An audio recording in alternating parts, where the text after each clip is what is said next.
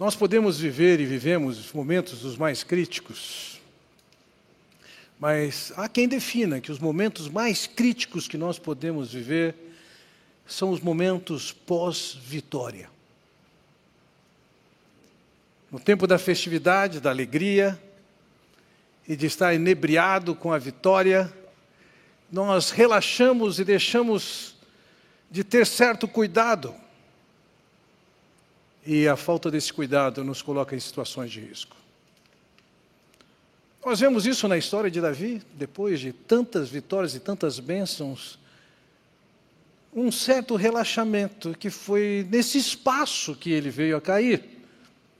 2 Samuel capítulo 10. Atletas têm dificuldades de manter-se no seu alto performance quando alcançam vitórias expressivas.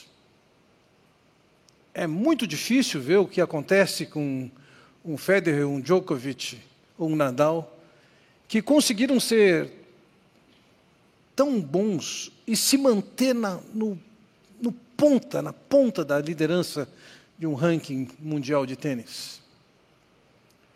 É difícil times repetirem nos anos que se seguem sua performance, porque há uma tendência a se alegrar e, e relaxar. Mesmo atletas que têm uma grande performance e, de repente, fecham um grande contrato, Acontece tanto deles pararem de ter os melhores resultados e a melhor performance que tiveram no passado por conta disso. Batalhas também foram perdidas na mesma condição.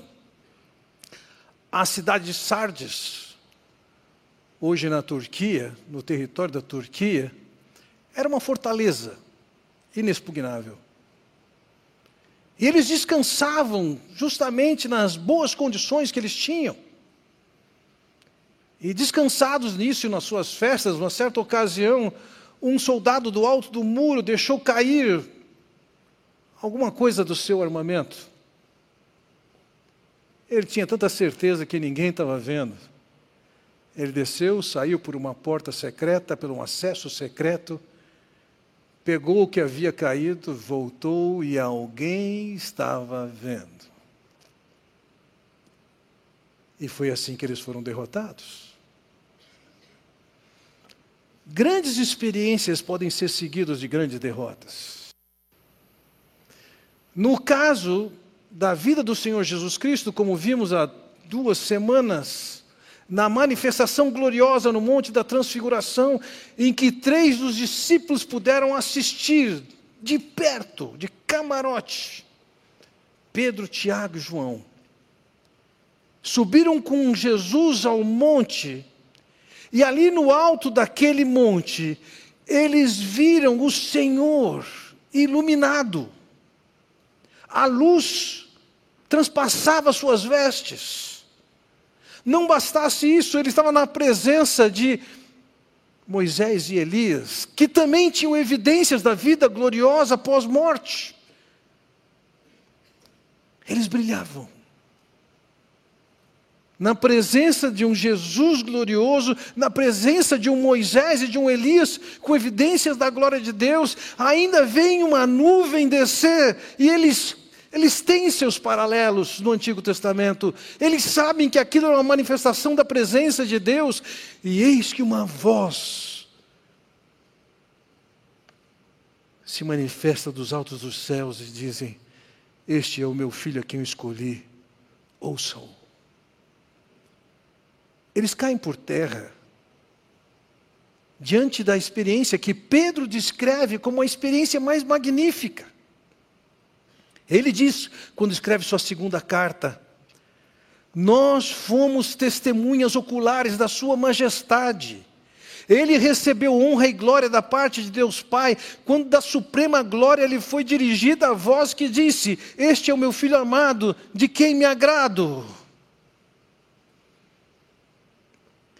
Essa experiência gloriosa que foi reservada para que três daqueles discípulos de Jesus aconteceu durante a noite. Eles poderiam querer continuar essa experiência. Mas eles tiveram que descer do monte. Pela manhã eles vão descer do monte, vão se reunir com os outros nove. Eles precisam descer, eles vão sair do alto do monte e vão para o vale. E quando eles descem o monte, diz o nosso texto, no dia seguinte, quando desceram do monte, uma grande multidão veio ao encontro de Jesus. Aparentemente não tem nada demais, mas quando nós lançamos mão da passagem paralela de Marcos 9, diz: quando chegaram onde estavam os outros discípulos, viram uma grande multidão ao redor deles e os mestres da lei discutindo com eles. No pé do monte, os outros nove estão no meio de uma discussão com a liderança judaica. Por quê?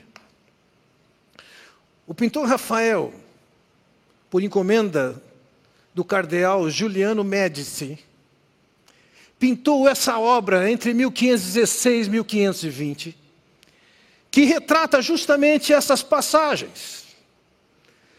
No alto do monte tem a manifestação gloriosa de Jesus. Essa é a sua interpretação daquele fato. Vejam, os discípulos prostrados diante de toda a glória que eles podem enxergar. Mas no pé do monte, o que está acontecendo é uma discussão, um debate que Lucas não retrata, mas Marcos retrata. Por que, que eles estão discutindo? É por causa da situação de um homem que procurou aqueles nove para serem, para ser ajudado, e não aconteceu essa, essa ajuda. Jesus estava no alto do monte, com uma tremenda e magnífica manifestação de glória, e agora desce para o vale, onde ele encontra uma situação caótica, cruel e crítica. E o que nós vamos ver é que o mesmo Senhor Jesus, que manifestou a sua glória no alto do monte, é o mesmo Senhor Jesus que manifesta a sua glória no vale. Alguns de vocês aqui podem dizer: Eu estou vivendo dias de glória no monte. E tantos outros podem dizer: Nós estamos no vale, os dias estão difíceis. E a minha expectativa é que, entendendo essa história que se desenrola aqui, nós possamos ser fortalecidos na nossa perspectiva. E como nós vamos lidar, não só com nossos momentos de glória no alto do monte, mas com os momentos críticos no vale. Para conhecermos essa história, nós vamos começar, em primeiro lugar, olhando para o sofrimento e o clamor de um pai. Veja, no versículo 38 diz: Um homem da multidão gritou: Mestre, suplico-lhe que veja meu filho, o único que tenho. A não ser que você seja pai, não, que você não seja pai ainda, você não pode entender esse drama. O drama que os pais têm, o sofrimento pelos quais eles passam quando seus filhos estão doentes. Se os filhos estão bem, é ótimo. E um filho que não tem filho ainda não consegue avaliar o trabalho que deu e a preocupação que deu aos seus pais. Eu me lembro de encontrar com um homem por aqui, por esse espaço, de cerca de 75 anos, e perguntei para ele, ele estava angustiado. Ele disse: Meu filho, estou preocupado porque ele perdeu o emprego. O filho dele tinha 45 anos, tinha doutorado, vivia num país com tranquilidade de conseguir emprego, mas o pai estava preocupado. Uma vez que você é pai, você está preocupado com os filhos para sempre. Você sabe disso?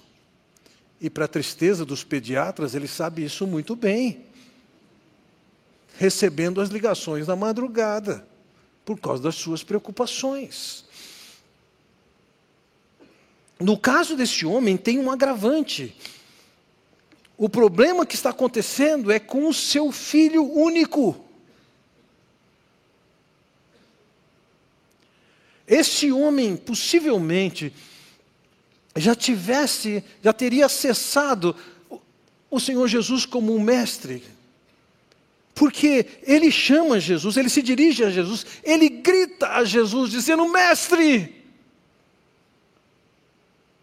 suplico-lhe. Não é um pedido simples. Ele reconhece que Jesus é um mestre. E ele tem uma súplica a fazer. Mestre, veja meu filho único. Ele explica, versículo 39, um espírito impuro se apodera dele e o faz gritar lança-o em convulsões e o faz espumar pela boca, sacode-o violentamente e quase nunca o deixa em paz. Observe que Lucas, ao registrar essa história, e Lucas é um médico, ele pode enxergar o problema de saúde que efetivamente existe. Aquele moço tinha uma enfermidade. Mas o médico aqui sabe que a coisa é além do médico, é além da clínica médica. Aquele moço está sendo perturbado por um espírito que se apodera, que o faz gritar. E olhando para as passagens paralelas, nós sabemos o garoto era lançado no fogo, lançado na água. Ele espumava pela boca. E quando lemos os outros evangelhos, a descrição de que ele sofria de epilepsia. Ele tinha um problema de saúde, mas na sua vulnerabilidade, de uma maneira covarde, como é típica, o diabo ainda o atacava naquelas condições. Lançando no fogo, na água, fazendo entrar nas suas crises, espumando pela boca. E o texto nos diz: sacode-o violentamente e quase nunca o deixa em paz. O médico Lucas, ao registrar isso, ele está vendo além do problema de clínica médica. Tem uma ação espiritual aqui acontecendo, que aquele moço é sacudido. A palavra grega que foi traduzida por sacudir significa esmagar, deixar em pedaços. O caso do garoto era sério, ele tinha um problema de ordem de saúde. Mas associado a isso tinha uma ação de um demônio que agia de uma maneira tão cruel com alguém já tão fragilizado.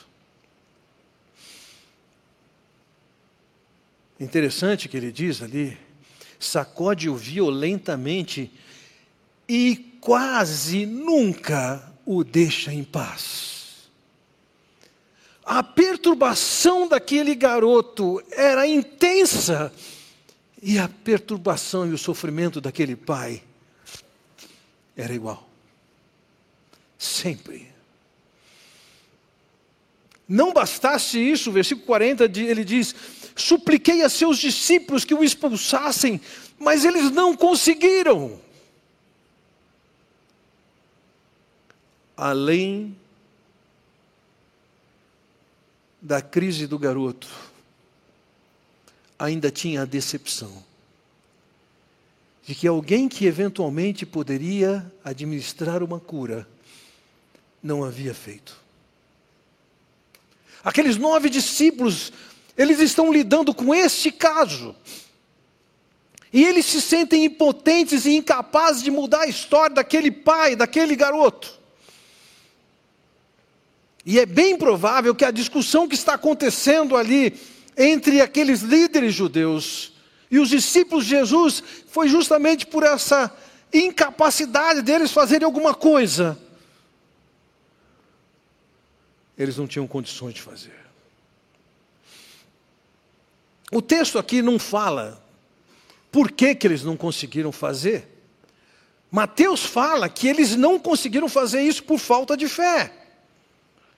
Marcos diz que era por falta de oração. O fato é o seguinte: diante do que eles tinham, e eles tinham recebido da parte de Jesus, poder para manifestar o poder e libertar de demônios. Mas nessa ocasião, eles que haviam sido capacitados por Jesus, agora se veem impossibilitados. Dentro do ambiente cultural de Israel, a liderança judaica, seguindo seus protocolos, suas práticas religiosas, não tinha uma manifestação de vida e de poder. Isso era típico deles, mas os discípulos que estavam com Jesus já tinham sido capacitados a tal e aqui nesse caso eles não têm condições de fazer nada. Eles que tinham autoridade de Cristo. Posteriormente eles vão, eles mesmos perguntar para Jesus, por que, que a gente não conseguiu fazer nada? Eles tinham, os, Jesus com os três tinham desfrutado da glória no alto do monte, mas agora eles descem para o monte, para o vale, e no vale eles encontram a crueldade, o sofrimento, a decepção e a falta de esperança dos seus nove discípulos que lá estavam. Diante da não participação efetiva dos discípulos, daqueles nove discípulos de Jesus, o Senhor Jesus manifesta a sua glória, apresentando tanto o seu, sua perspectiva como a sua intervenção naquele caso. A reação de Jesus, conforme o versículo 41 diz, Jesus disse: geração incrédula e corrompida, até quando estarei com vocês e terei de suportá-los? Veja, inúmeras ocasiões Jesus classificou e adjetivou aquela geração daqueles dias. Nesse caso, ele chamou de incrédula e de corrupta. Mas ele já tinha tratado aquelas pessoas como raça de víboras, geração adúltera, geração ímpia, geração pecadora, geração perversa. Vejam, no texto de Marcos, capítulo 9, depois desses fatos acontecerem, Versículo 28 nos diz: Quando entrou em casa, os seus discípulos lhe perguntaram em particular: Por que não pudemos nós expulsá-lo? Respondeu-lhes: Esta casta não pode sair senão por meio de oração e jejum. Há um debate se de fato o jejum estava ou não eh, em alguns textos contém isso ou não, mas a própria ideia do jejum está associada não à obtenção de poder, mas à ideia de oração. E ainda que elas possam estar juntos, oração e jejum, na mente de um judeu, elas são a mesma coisa. O fato é que o Senhor identifica aqui é que os discípulos falharam em confiar no que Deus tinha a fazer. Eles falharam em orar, eles falharam em depender de Deus, eles falharam em buscar a Deus para que fizessem alguma coisa ali para a qual eles já tinham sido capacitados a fazer.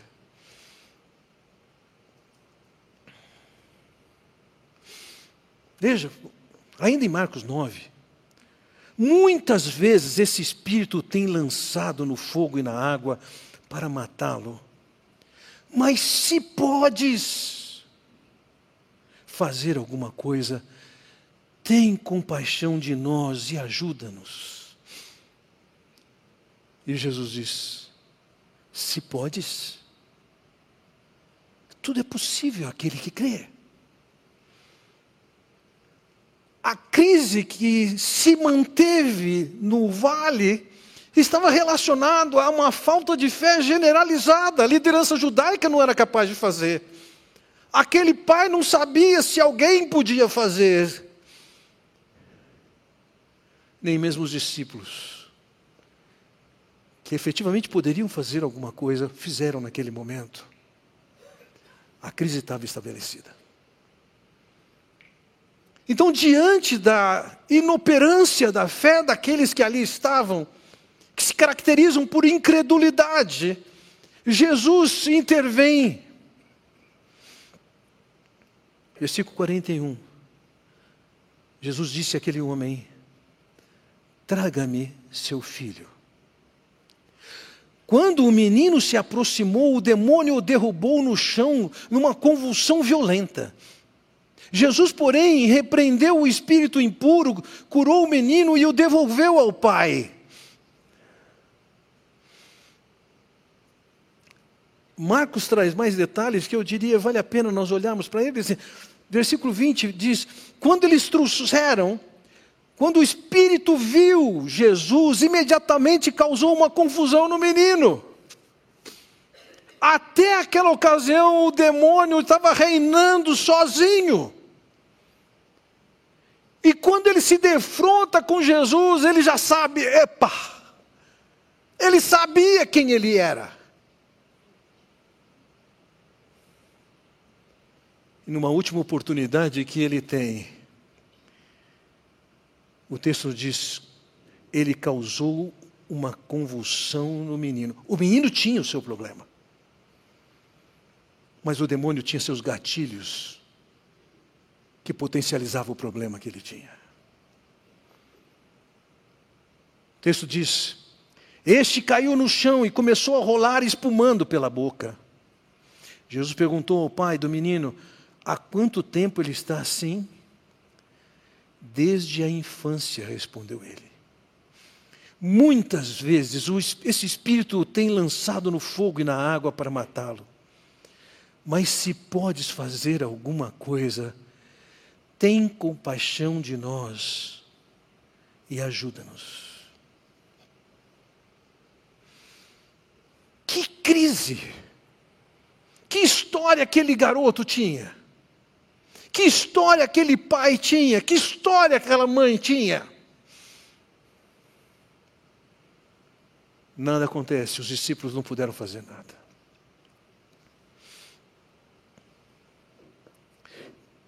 Pode parecer estranho para você Jesus perguntar há quanto tempo acontece isso com ele. Seguramente Jesus não precisava obter essa informação. Como ele não precisa das suas orações para saber o que está acontecendo com você. Se faz parte do seu repertório uma oração do tipo que diga: Ah, Senhor, o Senhor não imagina o que está acontecendo comigo. Ele imagina. Ele sabe. Naquelas circunstâncias, a pergunta não era para ele estar informado do que estava acontecendo. Era a oportunidade daquela multidão ter noção do que estava acontecendo. O propósito de Jesus é passar para aquele povo o fundo histórico daquele garoto. Versículo 25 diz: Quando Jesus viu que uma multidão estava se ajuntando, repreendeu o espírito imundo, dizendo: Espírito mudo e surdo. Veja, aqui tinha mais uma manifestação do demônio. O garoto tinha o seu problema de epilepsia, mas o garoto também tem um problema de manifestação por causa de uma interferência do demônio, em que ele é surdo e mudo. Eu ordeno que o deixe e nunca mais entre nele. Observe, a abordagem do Senhor Jesus Cristo é rápida, é curta, não tem teatro, não tem drama, simples, sem show, sem busca de, plural, de popularidade sai e não voltes mais. O texto nos diz que o espírito gritou, agitou violentamente e saiu. O menino ficou como morto, ao ponto de muitos dizerem: ele morreu.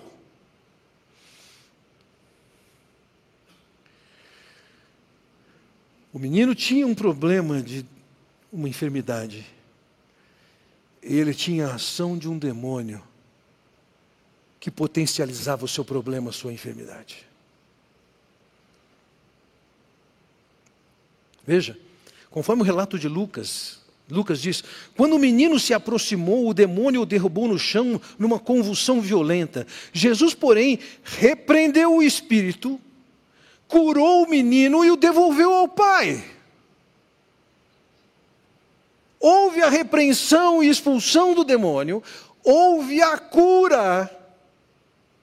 E Lucas, que é um médico, reconhece aqui que houve uma cura que foi obra de um milagre. E então Jesus devolve o rapaz para o seu pai. Não tem fanfarra. Não tem promoção. Jesus não está se aproveitando da situação para ganhar mais popularidade.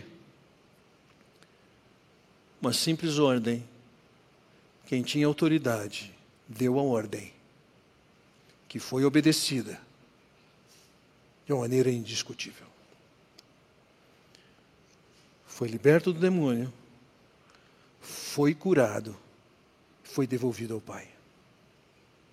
E nessa ação de Jesus, você percebe, ele que estava no alto do monte, na glória celeste com Elias, Moisés, ele também está lá no vale, com um pai sofrendo, um rapaz sofrendo tremendamente.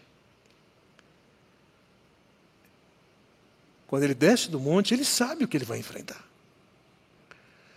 A glória que foi notada lá no alto do monte também está sendo manifesta no pé do monte, no vale.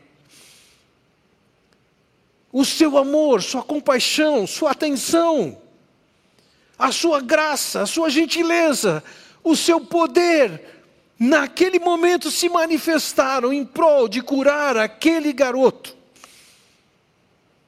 e alegrar e tranquilizar o coração daquele pai.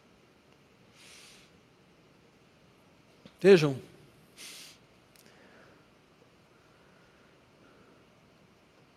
naquele momento, com aquilo que aconteceu, isso causou um espanto que gerou uma atenção para o Pai Celestial. Versículo 43 diz: Todos se espantaram com a grandiosidade do poder de Deus. As pessoas ficaram impressionadas ali, foi com a manifestação do poder de Deus.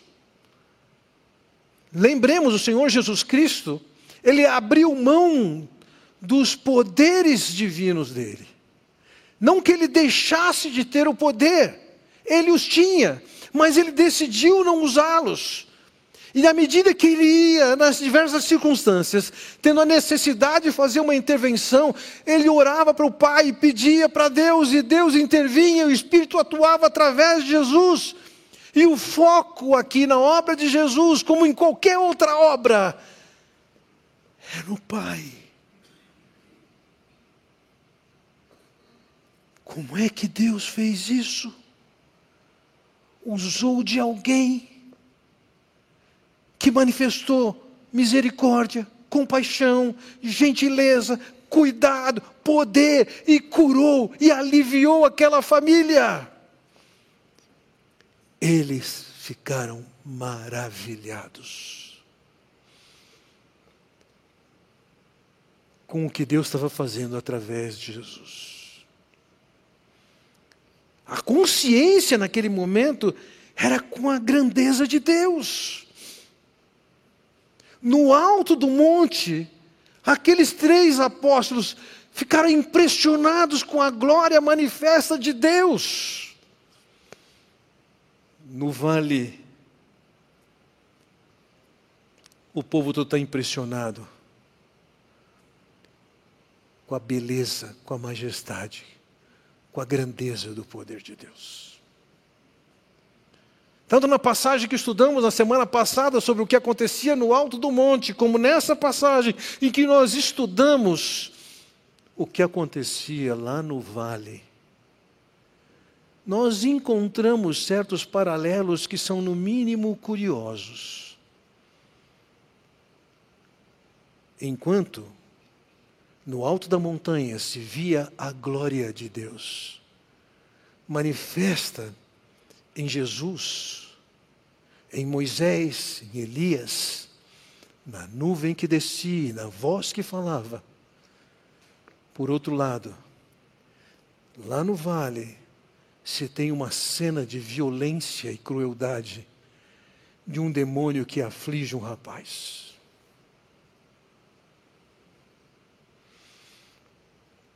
No alto do monte, existe o Filho de Deus, em que é manifesto que é o Filho amado, escolhido de Deus.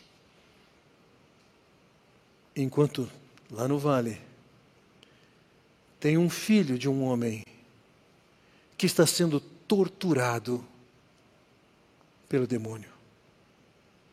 No alto do monte, o Filho de Deus está cheio do plano glorioso de Deus e manifestação da glória de Deus.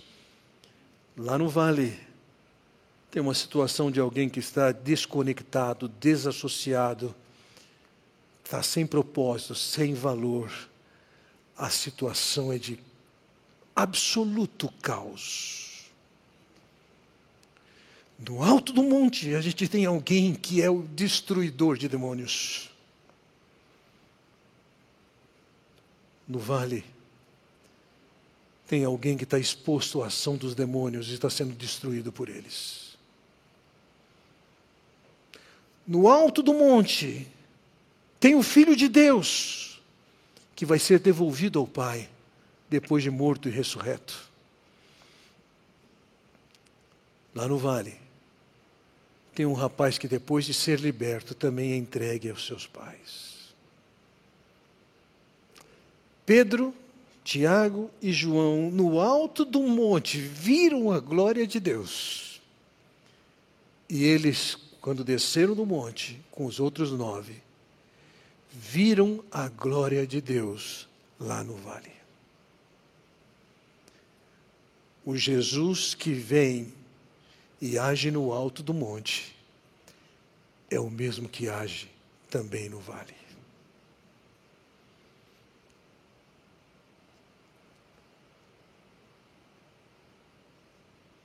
Onde é que você está? No monte ou no vale? Talvez alguns de vocês estejam provando assim da generosidade, da abundância, da bondade de Deus com você. Talvez você esteja se alegrando com as alegrias que Deus tem lhe dado por desfrutar da sua presença, sua bênção. E você facilmente está cantando de alegria. Mas eu sei que vários de vocês estão no vale. Problemas em casa. Talvez com o filho, como desse homem. Problemas com a esposa, problemas com o marido, problemas com o emprego, problemas de enfermidade, problemas de morte.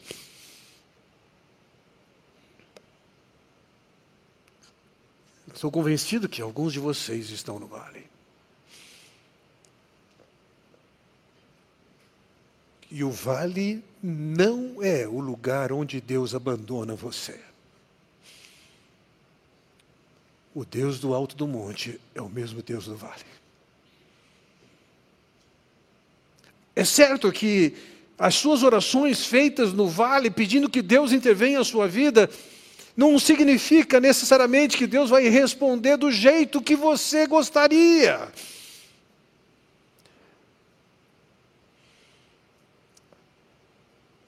Ontem a Vera foi sepultada. Quanto tempo, quantos oraram para que ela fosse curada? Ela partiu. Assim foi com a Giane, assim foi com o Renato, assim foi com Zanella. Nós podemos ter nossas sugestões e dicas para Deus do que Ele tem que fazer. E sabe, as coisas não acontecem necessariamente quando e como a gente quer. Eu me lembro quando o Zanella faleceu, e o Zanella é um cara tão especial, tão especial. Eu cheguei a pensar para Deus, Deus, tem tanto cara ruim aqui para o senhor levar, porque o senhor vai levar o Zanella. Que tal o senhor me perguntar antes assim, dá dez nomes para eu levar agora. E eu escolho quem, sabe, uma listinha. E quem conhecia o Eduardo sabe, ninguém ia colocar o Eduardo nessa lista.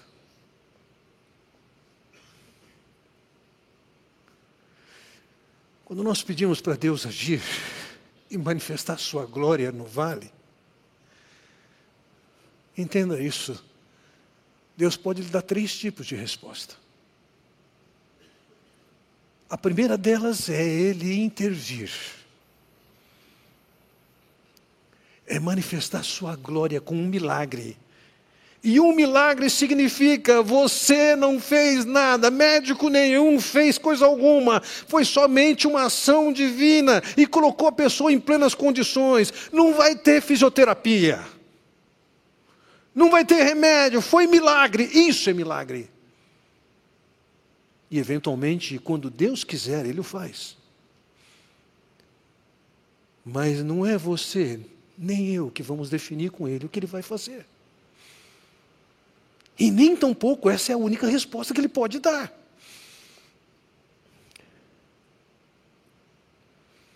A segunda resposta que Ele pode dar é a resposta da interação. E nas Escrituras a gente encontra isso. Um médico se manifesta, um médico intervém, um médico faz o diagnóstico, um médico opera, um médico medica. Não está excluída essa possibilidade. O fato de Deus poder fazer um milagre, uma intervenção, não significa que não existe a interação.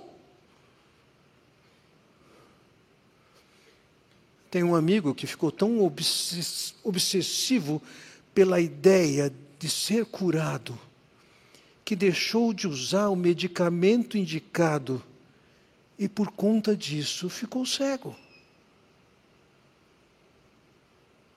Não há erro em usar dos conhecimentos e das habilidades de alguém preparado como um médico. Deus intervém, faz um milagre, Deus interage com pessoas capacitadas que podem efetivamente fazer alguma diferença. E por fim, Deus intraage.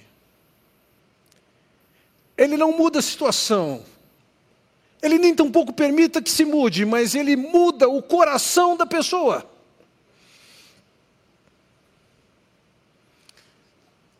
Eu me lembro como quando, por cerca de dois anos atrás, Lucas Antilha e eu fomos visitar a Vera, logo depois que ela teve o diagnóstico do seu câncer. E ela estava assustada, temerosa. Há 45 dias eu estive com ela e ela testemunhou da confiança que ela estava, de que ela estava na mão do Senhor. Nós conversamos objetivamente sobre a morte que se aproximava.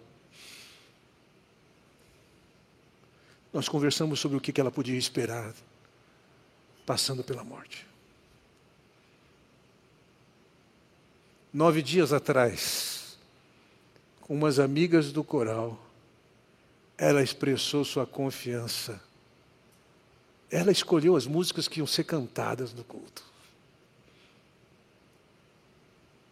Deus não mudou fazendo um milagre. A ação de médicos não foi suficiente para libertá-la, mas Deus mudou seu coração. E agora ela desfruta do melhor. Onde é que você está? Onde é que você está? Quantos de vocês estão no vale? Sofrendo, tristes, abatidos. Talvez alguns de vocês achando que Deus deixou você na mão. O que é que o angustia? O que é que o preocupa? Nós vamos ter momentos na nossa vida que nós vamos estar no alto do monte. Nós vamos ter momentos na vida que nós vamos estar no vale. E o vale é o lugar também de Deus manifestar a sua glória. Marcando sua presença, curando, fortalecendo, encorajando, alegrando o seu coração. Você não pode desperdiçar o vale.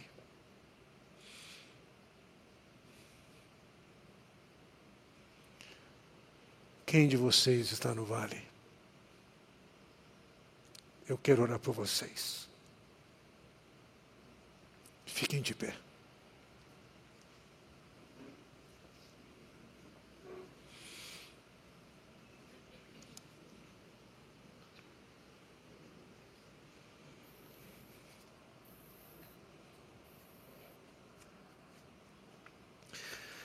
Ó oh, Pai Celestial, o Senhor conhece a história desses meus irmãos. O que é que os angustia? O que os faz sofrer? Problemas de saúde, financeiros, drogas, filhos, desemprego, relacionamentos quebrados. Pai Celestial, sofremos com esses irmãos. Queremos te pedir, ó Pai bondoso, não só que os tires da, do vale, mas que o Senhor manifeste a sua presença com eles, a sua glória, o seu poder, o seu sustento, a sua misericórdia, a sua compaixão. Nós sabemos o Senhor é o Senhor da glória do alto do monte, mas o Senhor também é o Senhor da glória que vem com os humildes que estão sofrendo no vale. Senhor, intervém nessas histórias. Eu oro no nome do Senhor Jesus Cristo. Amém.